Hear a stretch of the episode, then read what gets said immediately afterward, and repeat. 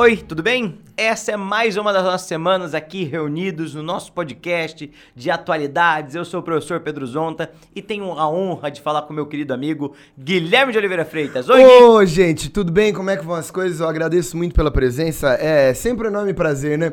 Tem sido muito legal encontrar vocês semanalmente aqui e essa conversa tem sido muito legal. Agradeço muito, Pedrinho. É uma delícia estar com você.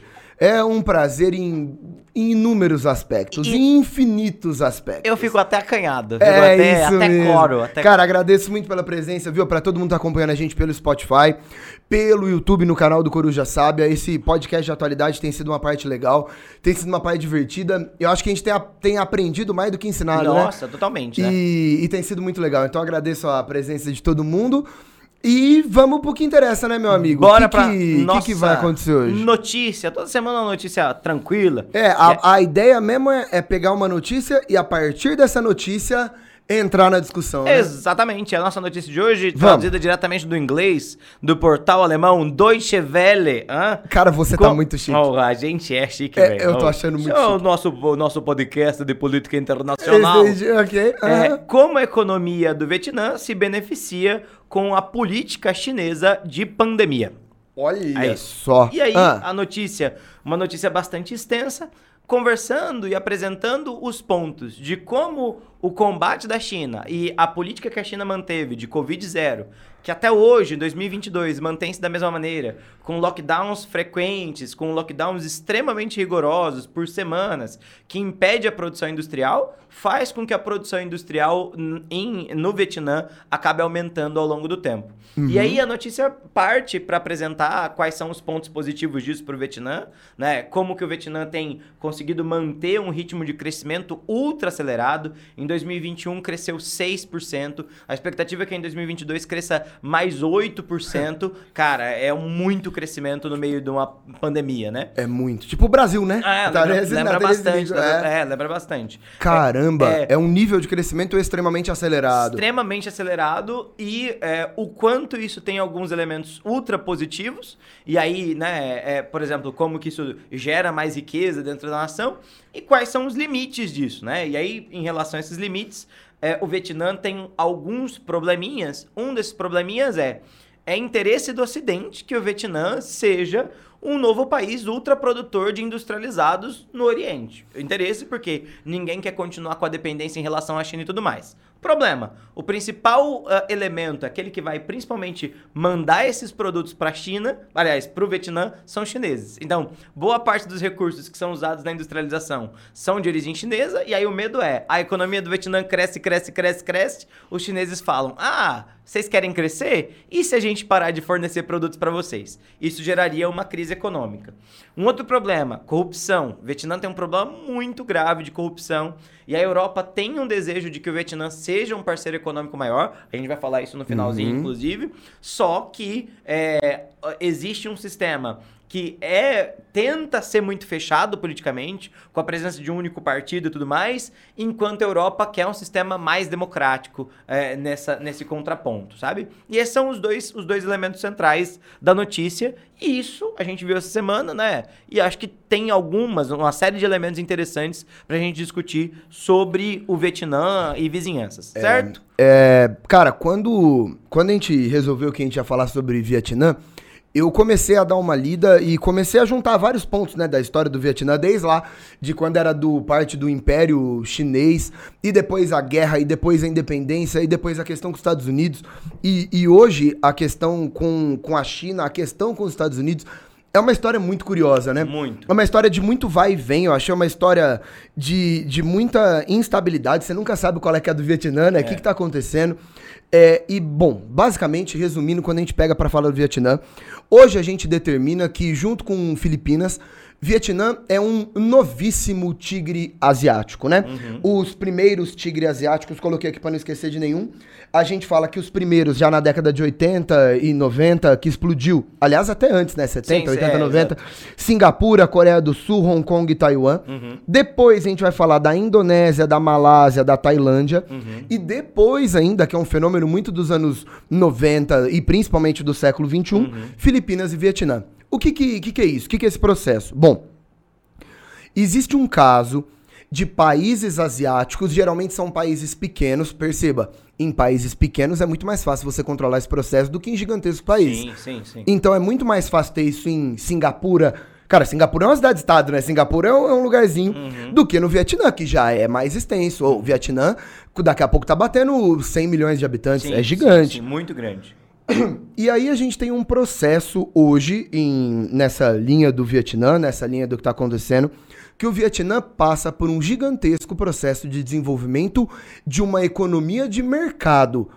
Então, apesar de ser um país originalmente e ainda oficialmente socialista, é uma economia de mercado socialista de produção industrial muito parecido com o processo chinês, aliás. Diferente de outros processos como a Coreia do Sul. A Coreia do Sul é capitalista. Capitalista é capitalista. Por, por sua essência. Singapura é Capitalista, ultra, capitalista, meu é. Deus, capitalista. Então, os tigres asiáticos, eles são países asiáticos que passaram por processos de desenvolvimento de produção de mercado, de capitalismo, pelo menos no sentido econômico, e que ao longo, isso começa na década de 60, mas é principalmente na década de 70 e 80, esses países vão viver um boom de crescimento, existindo alguns países que por alguns anos consecutivos cresceram por mais de 10% ao ano. Sim. De novo, o Brasil fez isso uma vez na história, duas É, vezes na história, vezes, é. e a gente considera isso inacreditável. Eu tô falando de países que estão na marca aí de 7, 8, 9, 10, 11% ao ano de crescimento e que hoje são grandes potências econômicas e centros financeiros do mundo do capitalismo. Hum. De um lado, são países que serão produtores industriais nessa linha. é, de eletrônicos, brinquedos, eletrodomésticos, carros, né? Sim. Ou os carros hoje da Coreia do Sul estão dominando, né? Sim, E é, carros eletrônicos, roupa também, né? Hoje a chance de você ver uma roupa do Vietnã, da Coreia, da China, né? Sim. Mesmo é muito grande. Sim.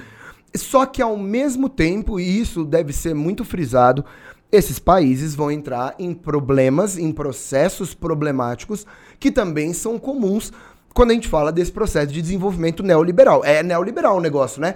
É arrancar, arranca direito trabalhista, arranca de é, direito e questões ambientais Sim. e produz, e produz, e produz, e produz. Só que aí você vai gerar desigualdade social, uma miséria, né? Um índice de problema que é característico dessa política neoliberal, então é difícil também elogiar, né? É, eu acho que todo ponto que a gente falar aqui é um ponto que gera um problema. Por exemplo, só terminando, tá, aí eu quero te Não, ouvir perfeito, perfeito. é, de um lado, você vai ter um ultra crescimento do PIB e vai ter uma melhora no processo de urbanização, industrialização. É, e do outro lado, você tem esse problema de desigualdade social. Por outro lado, por exemplo, o Vietnã, quando estava numa política estritamente socialista, também teve seus problemas, né, Pedro? Sim. Cara, teve um problema de fome seríssimo, um problema humanitário complicadíssimo. Então, a gente tem que colocar na balança e é difícil. Eu acho que a gente falou isso desde o primeiro programa. A gente não tá aqui pra falar bem, não tá pra falar mal, nem pra tomar partido, porque é, os lados são difíceis de serem balanceados. Mas saibam que esses tigres asiáticos, sejam os mais tradicionais ou os mais novos, carregam seríssimos problemas de igualdade social. Cara, a Coreia do Sul carrega Sim, problema de igualdade sim, social. sim, sim, sim. Ai, a Coreia do Sul, É, de forma alguma. Os problemas lá são sérios, né? Então, eu acho que tem esse balanço. Fala. É, não, é perfeita essa análise, né? É- é- é- eu, ia, eu ia ressaltar justamente isso, de que é a nossa conversa de absolutamente todos os programas. Existe um elemento que é interessante analisar no processo e, ao mesmo tempo, a gente tem que ter uma postura crítica em relação a eles.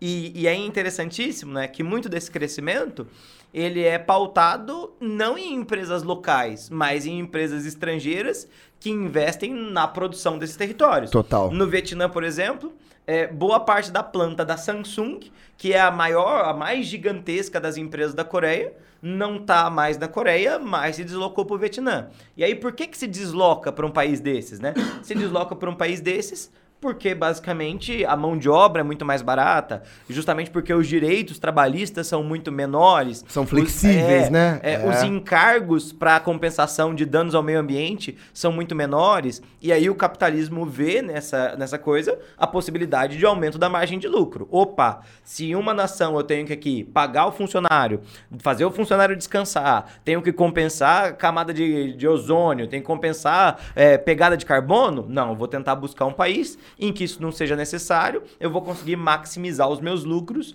e é nesse sentido que entra o Vietnã, né? Cara, uma e, produ... e, e boa parte dos, tri... dos É, tigres. total. Tigres, tigres Cara, asiáticos. uma produção dessa é, na Europa é impossível. É impossível, É impossível. Pensando em salário, pensando em questão ambiental. Não, é, pensa os É franceses. É. Você falou para um francês, vamos cortar suas horas, seu, seu, seu, suas horas extras. Ele põe fogo na Ele sua põe casa. fogo é na- isso. imediatamente. É, porque os franceses Todos têm isso. os né? carros da Champs-Élysées aparecem. É, Os franceses é. têm isso. Pode ver. Toda revolta, dita no Google, revolta na França, tem carro queimado. Tem carro queimado. Eles não sei se eles odeiam É. a Citroën, que que é. e aí, qual que é o lance? Então é importante, cara, é perfeito isso. É, o que o Vietnã passa hoje, a história do Vietnã hoje, é uma história de atração de capital e de empresas estrangeiras. Sim. E essas empresas investem exatamente pela facilidade e pelo baixo custo do investimento. Então, é questionável, né? Até que ponto isso é um processo verdadeiramente bom. Sim. Mas, de novo, tivemos casos como Coreia do Sul e Singapura, que, uau, né? Passaram por crescimentos é, econômicos capitalistas inacreditáveis. Mas o contraprocesso é sério. Hoje a renda per capita do Vietnã é baixíssima. O Vietnã ainda é um país majoritariamente agrário, né? Então ele tá nesse caminho. Mas ainda é um caminho longo a se percorrer. Sim. Pra gente falar do Vietnã comparado com a Singapura, comparado com a Coreia do Com a Sul. Coreia do Sul, Tem é. chão, tem chão, tem Exato. chão. Mas esse é o processo. Bom, Pedro, eu acho que é importante, então, a gente fazer um histórico, né? Da onde Vamos. que veio esse Vietnã, o que, que é esse Vietnã, pra onde que vai. Vamos. Que, porque a história do Vietnã É da chão, né? é da a chão. loucura. Então vamos lá, roda a nossa vinhetinha que a gente vai entrar na parte pra gente falar do nosso histórico. Bom, Pedrinho, é, as origens vietnamistas são. É de- é toda vez, né? Todo programa a gente vai falar, vamos fazer o histórico. Bom, antes de Cristo, né? Lá na Idade Não, Média. Mas é. eu peguei um histórico, não fui tão longe, não. Hoje. Oh, que eu vou ser delícia. honesto, vou ser honesto. Nossa, Ai, não. que cansa, né? Não, é, porque nada assim, a ver. ai, lá na fundação, quando Adão e Eva, É, enfim. não, e, e em 3 mil antes de Cristo. É, tinha não. gente lá? Tinha, mas, tinha, mas, lá, mas é. tem a ver com a galera de hoje? Não, não, tem. então não deixa. tem. Nossa. Então, ó, pra onde que nós vamos? eu, eu quero fazer uma, uma adendo que acho que é interessante, bem parecido com o que a gente falou da Turquia nossa última semana. É, no sentido em que também é uma zona de transição. Tá? E aí, quando a gente pensa no Vietnã, o Vietnã tá no território que foi chamado durante muito tempo de Indochina, e tem esse nome porque ele tá sob influência dessas duas regiões fundamentais. De um lado a Índia, ao norte a China, tá? Então, Estamos ali no, no Sudeste Asiático, Sudeste né? Asiático, Perfeito. perfeitamente. E aí? E aí, por conta disso, a gente tá falando de povos que etnicamente têm proximidade com os indianos, mas culturalmente se aproximaram dos chineses. Tanto que, durante bastante tempo, a Indochina inteira foi possessão do grande Império Chinês. Quando a gente pensa em China hoje, a gente falou isso lá atrás quando falou de Hong Kong, um grande sonho da China é que esses territórios um dia pudessem voltar a fazer parte da China antiga por conta da ideia imperial chinesa, tá? Mas, apesar disso, vale a gente destacar que depois do domínio chinês, essa região passou eh, várias partes da sua história sob dominação de outros povos. E aí, o que é bastante curioso, uma influência histórica muito grande dos franceses, tá? Por que, que é muito interessante? Porque quando a gente pensa no período das grandes navegações e quando a gente pensa na exploração da Ásia, essa exploração está muito associada com Portugal primeiro, depois muito associado com a Holanda, depois muito associado com a Inglaterra, né? E a gente quase nunca lembra dos Como, franceses. tipo, como é que foi parar a França aí, É, né? Exato. E os franceses foram para lá desde o século XVII. As primeiras missões francesas dessa região são missões católicas. Então você tem os jesuítas, vale lembrar dos famosíssimos jesuítas, que convertem a América toda, também vão converter lá em território ah, asiático. E esses jesuítas vão ter uma questão religiosa, um catolicismo muito forte lá, que vai se opor à elite local, que não aceita tão bem o catolicismo. E aí, sob um pretexto de aproximação religiosa, a França começa a estabelecer suas bases. Falou, ó, tenho missionários jesuítas lá nessa região da Indochina, eu preciso garantir que os jesuítas convertam à religião católica e tudo mais. E aí a França começa a estabelecer bases no processo de fortalecimento do Napoleão III, lá no Império, né, no Império Francês, a França acaba mandando um contingente militar fortíssimo para a região do Vietnã e eles vão conquistar toda a região da Indochina, dominando ali diretamente entre 1887 até 1954 pelo menos formalmente. Então, Perfeito. a gente está pensando do finalzinho do, do não, imperialismo, o começo do imperialismo, 1800... Uh, ah, o meião, né, é, do 19. É, é, 1887 ao 1954, pós-Segunda Guerra Mundial, como é natural, tá? Bom, essa região é uma região que vai ter uma série de guerras internas, principalmente porque é, os franceses vão usar aquilo que a Europa sempre usa, que é o racismo. Então, diferenciar os povos. Então, ah, essa parte desse povo é um povo superior. E vocês, povo superior, devem dominar os povos inferiores. Grandes europeus, é, né? Típico, Com as suas maravilhosas ideologias. Típico da ação europeia. Uhum. Faz isso em todos os territórios, né? Na África, diferencia os negros. Na Ásia, diferencia os asiáticos. Justamente como elemento de fortalecimento da sua posição. E aí, o que, que vai ser muito curioso? Toda vez que eu tenho essa ampliação da divisão interna da sociedade, fortalecem-se os franceses. Os franceses vão seguir com uma posição muito forte no começo do século XX até a Segunda Guerra Mundial. E aí o que, que acontece na Segunda Guerra Mundial? a França é invadida pelos alemães, certo? A gente vai ter a construção da famosa França de Vichy. É Vichy, né? O pronúncio. É, ah, é eu, cara, Vicky, já ouvi Vicky, é, já ouvi Vichy. Então. Vicky. É, nossa. Cara, eu acho que você tem que chamar do jeito que você quiser. A França nazista. A França. Vamos fazer assim? É, tem a França nazista e a França que apoia os nazistas, isso, né? É, é isso, pronto. É, isso. A França, a França nazista. Okay. É, é, a França que apoia os nazistas. É isso. E aí a gente vai ter uh, esse governo que é liderado pelos alemães. Os japoneses vão aproveitar. Bom, os alemães, né? Os japoneses são relativamente aliados na Segunda Guerra Mundial, muito aliados na Segunda Guerra Mundial. E aí, o que, que eles fazem? Os japoneses invadem também a região do Vietnã. Então, a Indochina originalmente estava dominada pelos franceses, desorganizou-se o sistema neocolonial, os japoneses aproveitam isso e invadem o território da Indochina, uma das razões pela qual esse território, inclusive, tem bastante reticência com os japoneses. E os japoneses estão naquela fase do império do sol nascente, né? Então vão escravizar parte da população, vão impor é, questões raciais, se colocando como superiores. De novo, algo que os franceses já haviam iniciado lá atrás, mas os japoneses vão continuar. E é no meio dessa confusão que a gente vai ter a formação da Liga Revolucionária para a Independência da Indochina, liderada por um cara que tem um nome muito famoso, que é o nome da principal cidade do Vietnã hoje, um senhor chamado Ho Chi Minh. Esse Ho Chi Minh, curiosamente, está diretamente ligado com o socialismo, que nesse momento se coloca como um antídoto para o imperialismo europeu. E isso é Perfeito. é interessante, né, Gui?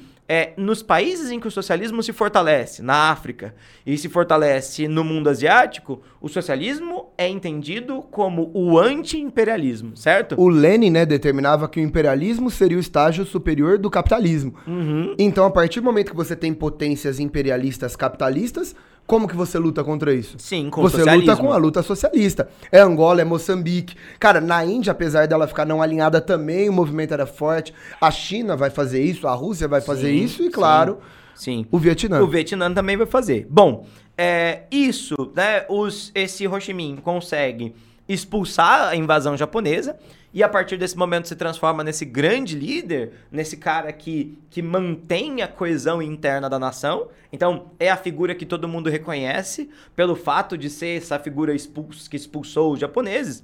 E a partir desse momento, a partir de 1945, no fim, né, ali da Segunda Guerra Mundial, o Ho Chi Minh é, e as próprias forças internas da Indochina começam um processo de fortalecimento da ideia de independência. E entre 1945 e 1954, nós temos a chamada Guerra da Indochina, ou Guerra de Independência da Indochina, em que os franceses vão lutar contra esses locais. Em 1954, a gente vai ter o fim da guerra, a Indochina vai se tornar independente e a gente vai ter a separação entre Laos, Camboja, Vietnã, mas, e aqui eu vou deixar a perninha para você, o Vietnã tá separado, mas literalmente separado, né? É isso aí. Tem dois Vietnã? É, é isso? Aí. Como funciona? Oh, que ao final. Não, não, não, achei bonito, né? Você mandou, você, tipo, você tocou a bola. É, vai lá, vai lá, menino. Vai. O que aconteceu é. É, por conta de acordos internacionais, no contexto da, do final né, da Guerra da Indochina, no contexto de independência de Laos, Camboja e Vietnã, por conta da luta socialista no Vietnã, conseguiram garantir, isso é um processo europeu, isso foi determinado em Genebra, que o sul do Vietnã não seria socialista e a influência de Ho Chi Minh estaria somente no norte. Hum. Portanto, ao final da Guerra Indochina, temos um, ao final da Guerra da Indochina, temos um Vietnã separado. Uhum. Nasceram dois estados, o Vietnã do Norte de Ho Chi Minh, certo? É, Hanoi, a uhum. capital bonita, Hanoi, o né? O nome é bonito, né? Bonito, né? Os nomes e é uma cidadona né? hoje, hein? É. é, nossa, os nomes são muito legais. E aí você tem uma influência socialista no norte, ah, o que, que foi, cara? Esse meu comentário foi o comentário mais orientalista que eu já fiz na minha vida. Os nomes são Os legais. Nomes são Nossa, legais. que interessante. Veja, olha, esses Tóquio, vietnamitas. Que nome é, incrível dos é, japoneses. É isso, é, é o Ocidente falando. é, Ocidente. E aí, qual que é o lance? Temos um Vietnã do Norte socialista e temos um Vietnã do Sul sobre esfera de influência capitalista. Por quê? Pedro, a gente acabou de sair do contexto da Segunda Guerra Mundial? Sim. Então estamos entrando no contexto da, da Guerra, Guerra Fria. Fria. E exatamente como aconteceu na Coreia, o norte se mantém sob influência socialista e eu tenho um sul de influência capitalista. Uhum. Aí vem o rolê e aí vem a grande história. Nossa, agora eu fiquei pensando nisso hoje, sabia? Quando a gente tava gravando, a gente falou, ó, vamos gravar Vietnã e tal. E aí eu fiquei com essa parte, né? Eu vou falar sobre a guerra do Vietnã. Eu falei, meu Deus, como que eu vou explicar a guerra do Vietnã em cinco minutos? Sim. Então, ó, eu vou contar a história da guerra do Vietnã. Eu vou contar. Você me avalia depois, Pedro. Tá Se bom, a minha tá explicação tá foi suficiente ou não foi suficiente. Perfeito, vai lá. Porque agora vem o desafio, né? Tá, então, tá. gente, ó, é presta curta, atenção. Né? É, é, é tranquilo. Ó, eu vou basicamente falar agora sobre a guerra mais importante do contexto da Guerra Fria e sobre o maior conflito desde o fim da Segunda Guerra Mundial no mundo, uhum. né? Então o negócio é não é pouca coisa, né? Uhum. Não é pouca coisa. Bom, vamos lá, gente. O que que acontece? O Vietnã foi separado e o norte se manteve socialista, a influência do Ho Chi Minh. Ho Chi Minh é a maior figura da história do Vietnã, né? Não tem nem o que falar. Cara, o Ho Chi Minh, eu tava vendo, eu tava estudando a vida dele, né? Ele, veio, ele viajou o mundo inteiro, esse mano. Inclusive. Inclusive no Rio de Janeiro. Ele, oh, o Ho Chi Minh, líder vietnamita socialista, viveu no Rio de Janeiro na infância dele. Por, do, por dois anos. No contexto da revolta da Chibata. É. Tipo. ele foi, viveu nos Estados Unidos, na Europa inteira. Oh, que história, hein? É. Que história, é, né? É. Bom, vamos lá. Norte socialista, influência do Ho Chi Minh. E era cozinheiro, tá ligado? Aí. E era cozinheiro, Você não né? pensa Trabalhou... o Jacan fazendo a revolução. Não, não, né? É isso, não. É isso. Belíssimo é. comentário, cara. Desculpe, é. vai, vai, foca. É. Bom, enquanto que eu tenho um Vietnã do Norte socialista, o Vietnã do Sul permanece sob influência do capitalismo. Ok. O Vietnã do Norte vai ter muito apoio da União Soviética. Eu vou te contar daqui a pouco que a China e o Vietnã nunca se deram muito Sim, bem, né? perfeito. Bom, o lance é o seguinte: apesar do Sul ser determinado como influência capitalista e ser um país que vai ter a tutela dos Estados Unidos, a maior parte da população do Sul não queria permanecer no capitalismo e o norte tinha o sonho de reunificar o Vietnã e fazer um só país socialista. Qual era o intuito daquele sul permanecer capitalista? Bom, primeiro, surge uma grandiosa guerrilha no sul do Vietnã, que são os Vietcongs. É uma guerrilha muito de fazendeiros locais armados, né? Nos arro é arrozais que arrozais, fala? Arrozais. arrozais, bonito, né? É. Nos arrozais. E também tem um exército do norte mesmo, né? O exército camponês vietnamita, que é o exército do norte. Então, o Exército do Norte e os guerrilheiros do Sul desejam reunificar o Vietnã para tudo se tornar socialista. Então a gente vai ter muito apoio, tanto de gente do Sul quanto do Norte, para que ocorra uma intervenção do Norte sobre o Sul e que tudo se torne um país só. Os Estados Unidos, desesperados, não aceitam. Inicia uma guerra que os Estados Unidos considera o, a primeira peça do efeito dominó. O Vietnã não pode se unificar como um único país socialista. E isso intensifica quando, no começo da década de 60, é, a gente tem um ataque a um torpedeiro, um navio estadunidense lá no Mar do, do Sul da China. E aí os Estados Unidos entra forte nessa guerra. Em 61, em 62, 63, existe um nível absurdo de soldados americanos indo para o Vietnã. Gente, a guerra oficialmente ocorre de 55 até 75. São 20 anos de guerra uhum. em que ocorre uma luta para unificar o Vietnã. E os Estados Unidos manda muito exército porque ele não pode deixar que o Vietnã se unifique. Uhum. Isso depois envolve também o Laos e o Camboja, beleza? A guerra entra nisso daí. E é uma guerra que vai ser muito importante, muito famosa na história, principalmente pela importância da mídia e pelo nível de informação que as pessoas começam a ter. Sim. Lembrando que é uma guerra, isso a gente já conversou aqui. Nossa, tô, minha saúde tá. Relaxa, tá bem. É, e é uma guerra que ocorre no contexto do movimento de contracultura nos Estados Unidos, sim, né? Sim. Então é uma guerra que tá rolando, enquanto a guerra tá rolando, tá rolando o movimento hippie nos Estados Unidos, tá rolando toda uma luta contra esse movimento militar. E tem essa característica hum. é, que é muito curiosa, né? Que, que apela muito pra gente, que é uma guerra ultra desproporcional. Porque a gente tá falando de camponeses. que camp... é. não são camponeses, são camponeses que lutam com armas de bambu, às vezes, sabe?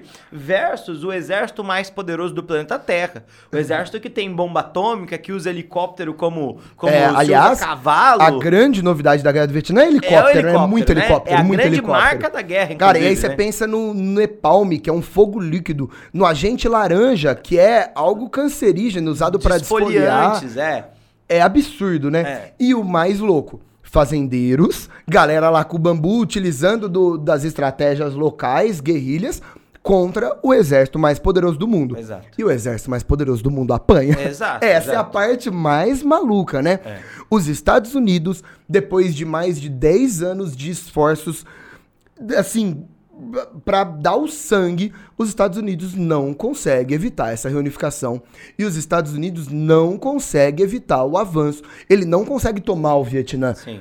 Em nenhum momento os Estados Unidos tomou. E é um nível de morte. Ó, a gente está falando de estimativas que chegam até 4 milhões de vietnamitas mortos. Uhum. 4 milhões, isso é genocídio, né? É, é terrível, né? Morreram terrível. cerca de 60 mil soldados dos Estados Unidos Sim. contra 4 milhões. milhões. de vietnamitas. Bom, terminando a minha história. Uhum.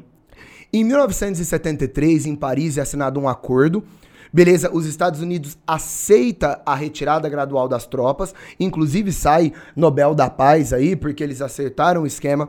Os Estados Unidos, depois de um esforço incansável, não consegue evitar. Uhum. Ele retira, ele vai em dois anos, lá 73, 74, os Estados Unidos retira mais de 90% das suas tropas do Vietnã. E em 75, o Vietnã do Norte toma Saigon, no sul. Ocorre a famosa tomada de Saigon e a gente tem a unificação do Vietnã. Uhum. Portanto, em 1975 nasce a República Socialista do Vietnã, nasce um novo país no mundo. Depois de 20 anos de esforço para que o Vietnã não se unificasse, não o Vietnã, o Vietnã se unificou. Sim. Portanto, hoje, oficialmente, o Vietnã é considerado um país socialista, que desde 1975 o norte junta com a parte do sul e temos um país inteiro socialista. Sim. Certo? Sim, sim.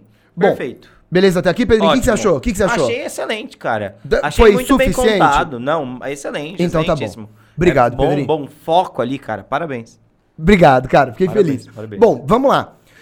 O Vietnã ficou, se tornou um país socialista. A essa altura o Ho Chi Minh já havia morrido, beleza? Ele não vê o final da guerra. Uhum. Ele já havia morrido e o Vietnã começa uma série de processos de, vamos lá, planificação da economia, é, estatização de empresas e do meio rural, Uhum. né? Um projeto de reforma agrária, um projeto de controle do Estado sobre a produção de grãos, sobre Uhum. a produção de bens é, agricultáveis. E o Vietnã entra num longo processo para tentar criar uma tradicional economia socialista no seu país. E não dá muito certo. Uhum.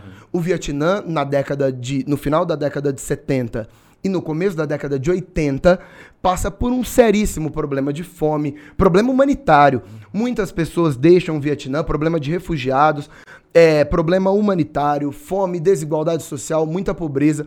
Então, essa primeira tentativa de uma aplicação tradicional socialista, ela não funciona. Lembrando também que em 79, o Vietnã entra em guerra contra a China. De novo, China e Vietnã não são melhores amigos. Sim. E aí o problema... Interessante, né? Lembrar que estão muito mais próximos do socialismo soviético do que do socialismo Total, chinês, né? Até, É, exato. até 1986. Em 1986 ocorre uma completa reformulação no Partido Socialista Vietnamita. Políticos reformistas entram no poder e criam o que nós chamamos de doi, é, ó, Aí, de novo, a nossa pronúncia, né? Galera chama mais de doi moi. Aí já vi doi moi ou doi moa. Doi moi. Dói Mó é legal, gosto Dói legal, gostou? gosto do nome. Que é um projeto vietnamita de criar uma economia de mercado socialista. Agora sim, Uhum. que nos relembra, que nos, nos aproxima do modelo chinês. Do modelo do Deng Xiaoping, Uhum. Deng lembra Xiaoping, disso? que a gente falou na aula É de isso China. aí, é isso aí. É. O que, que vai acontecer? Neste movimento, neste processo, o Vietnã entra numa economia de mercado, apesar de manter a sua política socialista, e vai passar por um rápido processo de industrialização, de atração de capital estrangeiro, de desestatização, tanto de empresas quanto do meio rural, e vai passar de novo, aí agora sim, entrando nas características do que a gente chama de tigres asiáticos. Ou o Vietnã, de novo, desde a década de 90 e principalmente na década de 2000 e 2010, tem crescido mais de 5, 6, 7% ao ano, todo santo ano. Eu, eu trouxe esse Certo? dado. Olha, Ô, que, olha que legal. Em 2005, o PIB vietnamita era de 57 bilhões de dólares. Em 2014, o PIB era de 185 bilhões de dólares. Uau. Né? É incrível, um crescimento médio É. de mais de 6% ao ano desde 2005. 2005, 2006, 2007, 2008.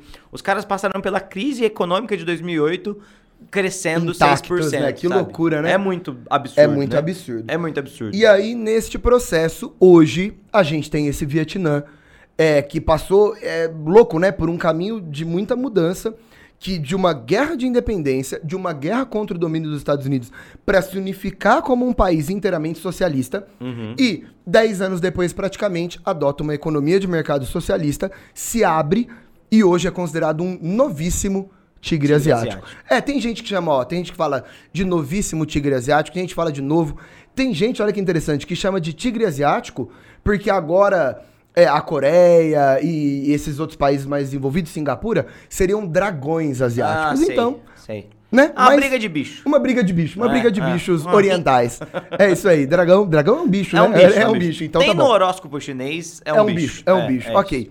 E aí a gente chega até hoje e explica, né, a partir do histórico do Vietnã, como que o Vietnã traçou esse caminho tão interessante. Muito legal, muito Louco, legal. né? Nossa, Louco, incrível, né? cara. E eu pesquisando, vi um negócio legal, que eles têm uma questão de nacionalismo interno no Vietnã, que é, eles gostam de dizer que eles são a única nação do mundo que derrotou três impérios. Porque eles derrotaram a China e fizeram a independência dos chineses, Nossa. derrotaram a França e fizeram a independência dos franceses, e derro- derrotaram os Estados Unidos e consolidaram a nação sobre a destruição dos Estados Unidos. Sensacional, né? Curioso, Oh, né? É, derrota... é verdade, derrotaram França, derrotaram E- e China, o derrotaram Japão os Estados também, Unidos. E né? o Japão também na Segunda total Guerra. o Japão nessa, nessa Uau! coisa. É, o, o Ho Chi Minh trabalha muito com essa ideia do nacionalismo vietnamita, Sim, né? E, e- e dentro, louco. dentro do exército estadunidense, é, existe um respeito muito grande à figura do Ho Chi Minh e o Giap, que é o principal general do lado do, do Ho Chi Minh, assim, que são considerados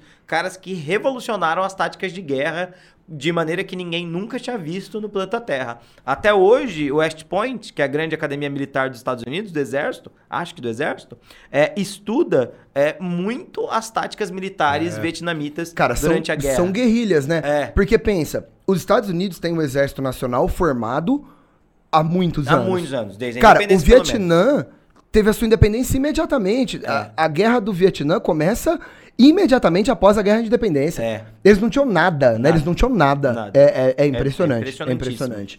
É isso, Legal né? demais. Bom, eu acho que agora que a gente já fez o histórico, a gente pode puxar pra falar sobre a questão do Vietnã hoje. Vamos, vamos. E é, nesse terceiro bloco é sempre a ideia de relações internacionais e o Vietnã com o resto do mundo. Perfeito. Então vamos pro nosso terceiro bloco.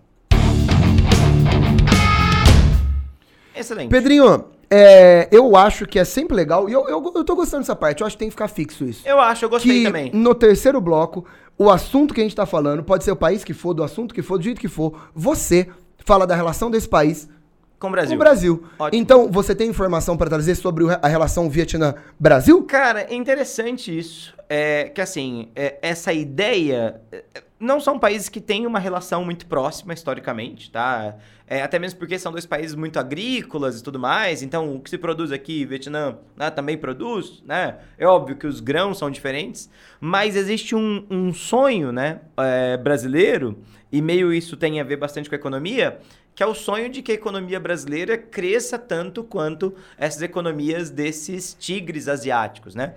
E aí existem vários esforços nesse sentido, né? Então, é, quando lá atrás o Brasil organiza o Mercosul, né? Tem um pouco essa ideia do estímulo do crescimento, muito parecido com o mundo oriental também, que já vinha crescendo bastante na década de 1980. Vale destacar, porém, né? Os tigres asiáticos não são uma cooperação, não são nada, é só um nome que se dá para os países que crescem absurdamente, tá? Não tem acordo de livre comércio, não tem união aduaneira, não é, tem não nada. Não é um bloco econômico, é, Não né? é União é. Europeia, não é isso. isso é. é. que a gente chama de tigres porque eles passaram por um histórico de desenvolvimento parecido. parecido isso, mas isso, não isso. quer dizer que eles são aliados nem estão no Perfe mesmo bloco econômico. Perfeitamente, perfeitamente. E é, depois disso, né, na formação ali em 2002, 2003 2005 dos BRICS, né, a ideia também é que esses BRICS capitaneassem um crescimento no momento em que esses tigres asiáticos já não estavam mais tão bem, os primeiros, né, já não estavam mais tão bem e que Brasil, Rússia, é, Índia, China se transformassem a partir daquele momento nos grandes países que liderariam o crescimento mundo afora, mas também acabou fazendo água a esse plano. Então, o Brasil é, olha para esses exemplos asiáticos meio como uma pretensão, um desejo, um devir, mas não traça caminhos parecidos, nem vinculado à industrialização. Inclusive, inclusive a gente discute muito mais desindustrialização Total, no Brasil eu ia... do que industrialização. É, né? isso é legal. Eu ia comentar essa questão mesmo, porque o Brasil hoje ele se afasta da industrialização. Completamente. Então pega a história da Singapura, da Coreia do Sul, ou a história das Filipinas, a história da Malásia, a história da Tailândia e, é. claro, a história do Vietnã. É. é uma história de intensa industrialização de anos 70, anos 80, anos 90, 2000, os caras não pararam. Cara, a gente parou. É, ao ponto parou. de Singapura, né, que a gente falou agora há pouco, uhum. ser a principal produtora global de microchips tá ligado? Tipo, é vanguarda da vanguarda da vanguarda da tecnologia. É. Tipo o Brasil com soja. É, é a vanguarda tipo, da vanguarda é. da vanguarda da vanguarda é um negócio que se produz desde o século IX. É, é exatamente. Cara, é muito, muito, muito interessante isso. Como, como o nosso caminho se, se afasta, é, né? exato. Se afasta, perfeito. Exato. Cara, e, muito legal. E o resto do mundo, Gui? Bom, vamos lá. É, agora é interessante, viu? Agora, agora eu acho legal porque agora vem o, o plot twist. O ah. programa de hoje termina com plot twist. Cara, o lance é: qual é o maior problema do Vietnã? A China. Uhum. A China. Porque, primeiro, a China tem pretensões territoriais no Vietnã. Eles têm uma fronteira, ao, o norte do Vietnã dá no sul da China. E essa fronteira vive com problemas de quem que é de quem. Uhum. Então existe uma questão fronteiriça. E lembrando, a história do Vietnã comunista é uma história de aproximação com a União Soviética. E já falamos também no episódio de China aqui. Uhum.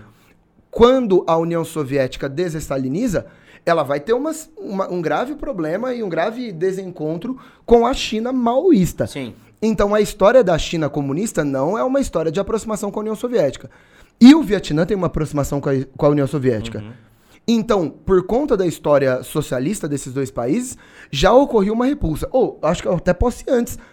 O Império Chinês já dominou a região do Vietnã. Exato. Então, a China, se deixar, hoje toma o Vietnã de novo. Sim. E aí, o que que acontece? E aí, hoje, uma das maiores tretas diplomáticas do globo, tá? A China tem interesse grandioso no mar chamado Mar do Sul da China, ou Mar da China Meridional que é o mar que pega uh, o sul da China, onde Olha. tá lá. Você gostou dessa definição? É. Onde tá Hong Kong lá. Então, de Hong Kong para baixo, ali é o Mar do Sul da China. Só que pega essa parte que vai ter, primeiro, a Indochina de um lado e Filipinas, Malásia lá do outro lado. Uhum. Então, aquele mar, primeiro, é uma das maiores reservas, cara, do que acha lá de petróleo e gás natural. Tem uma potência para exploração de petróleo e gás ali, uhum. que é um absurdo. Só que são águas internacionais que muitos países possuem direito naquele lugar. Uhum.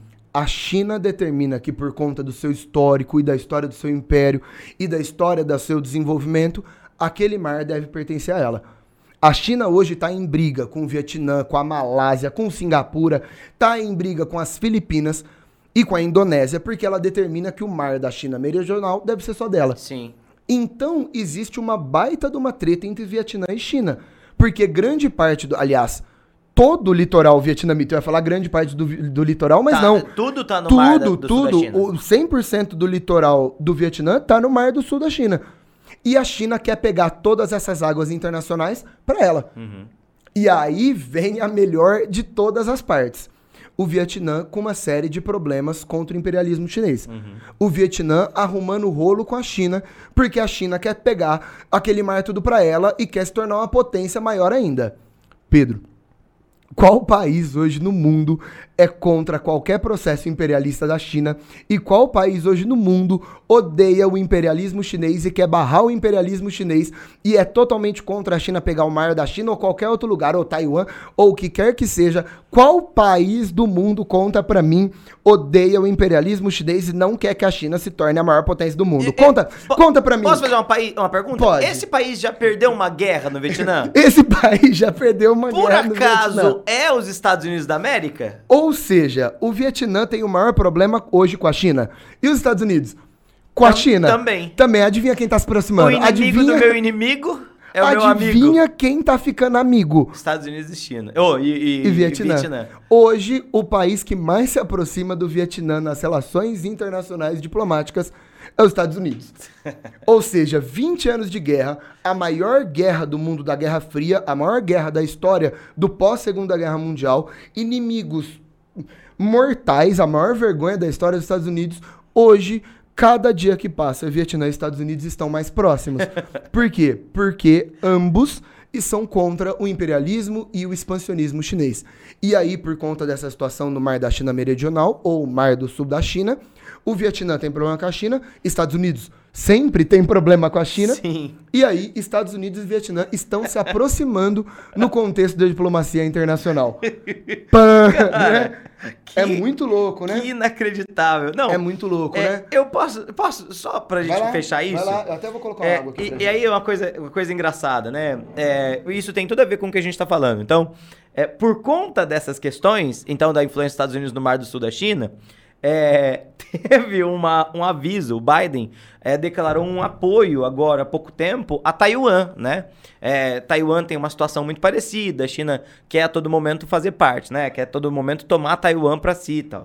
E aí o Biden falou, olha, a China não pode fazer nada em relação a Taiwan, porque senão a gente vai atacar, porque a gente protege Taiwan de agora em diante.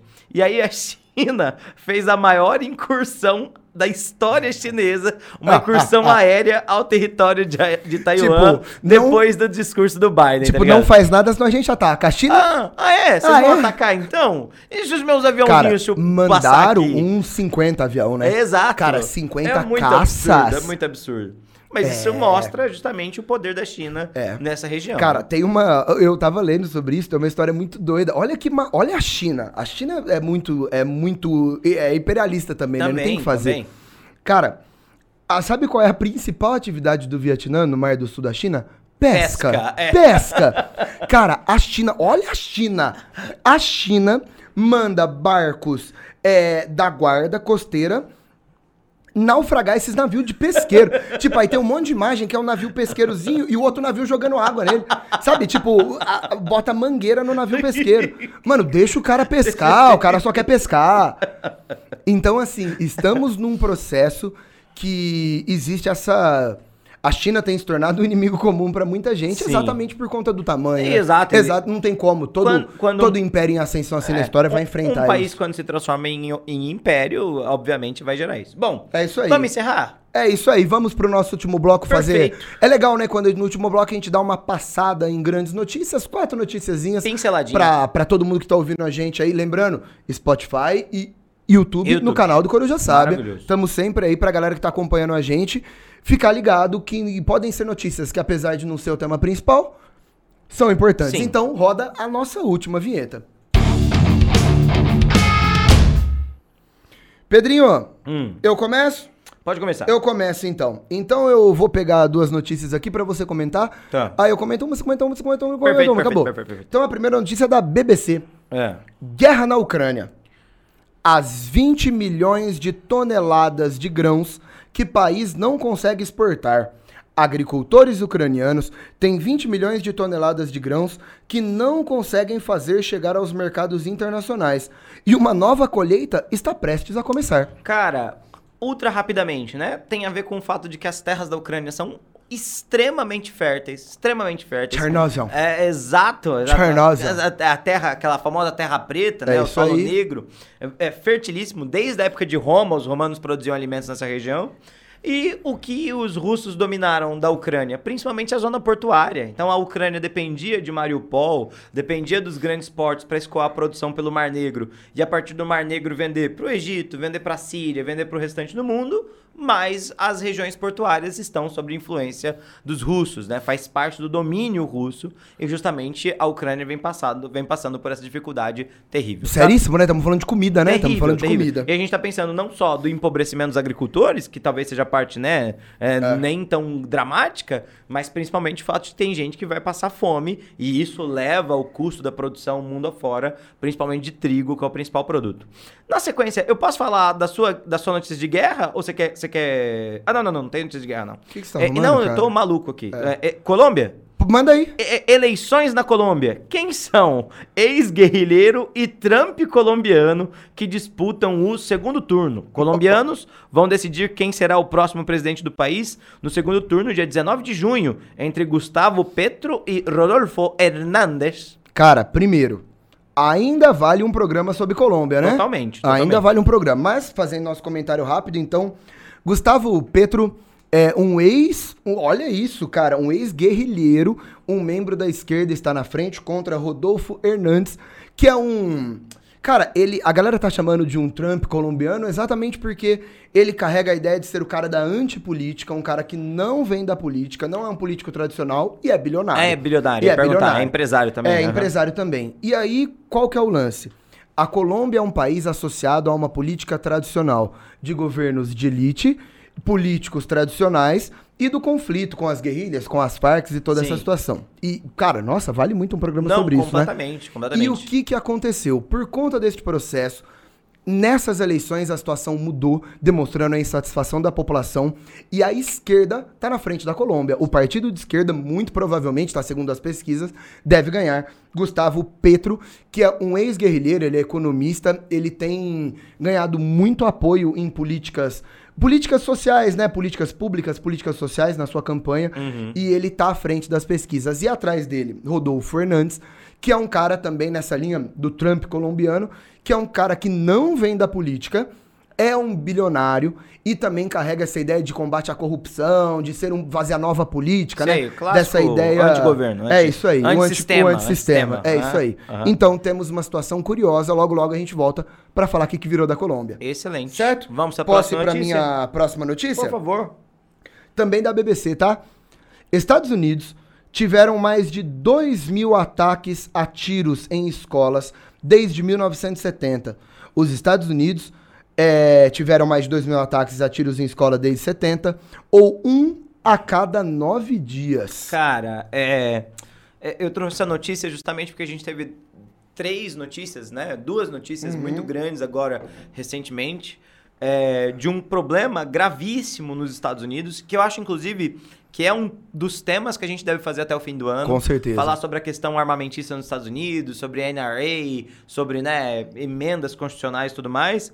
Mas é essa, essa, essa coisa terrível, assim, é, de, de um país que é muito militarizado, né, muito, com essa liberdade do, do acesso às armas muito grande, e que tem dados que são terríveis, terrivelmente acusadores em relação a isso, tá? E aí, por que, que eu tô falando isso? Porque quando a gente compara com a Austrália, por exemplo, que também tinha um índice terrível ah, de violência por conta de armas até a década de 90, é, um ataque em escolas na Austrália fez com que os australianos passassem as primeiras leis de regulação em relação a armamentos. E de 1990 para cá, a quantidade de ataques que a gente tem na Austrália diminuiu terrivelmente. Aliás, excelentemente. Excelentemente. É, falando. E isso justamente é o reflexo de como a política pública bem preparada consegue limitar esses problemas, em contrapartida a um país que deixa essas coisas saírem do controle completamente, tá? Perfeito. Mas é, totalmente acho que também vale um programa lá pra frente. E aí vamos pra última notícia? Vamos, que também vale um programa, hein? Também vale um programa. A gente só tá com notícias vale um programa. Reservas de urânio enriquecidas do Irã ultrapassam em 18 vezes o acordado. Não, primeiro que total vale um programa de Irã. Total. Bom, mas vamos lá. Bom, após a Revolução Iraniana, o governo xiita... Uraniana. É, é que urânio, né? Eu tô... Desculpa. Após a Revolução U... Droga.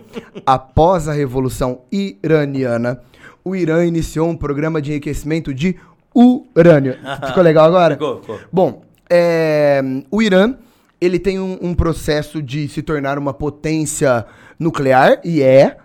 E esse processo visa esse combate ao Ocidente, essa ideia de não ceder ao imperialismo ocidental.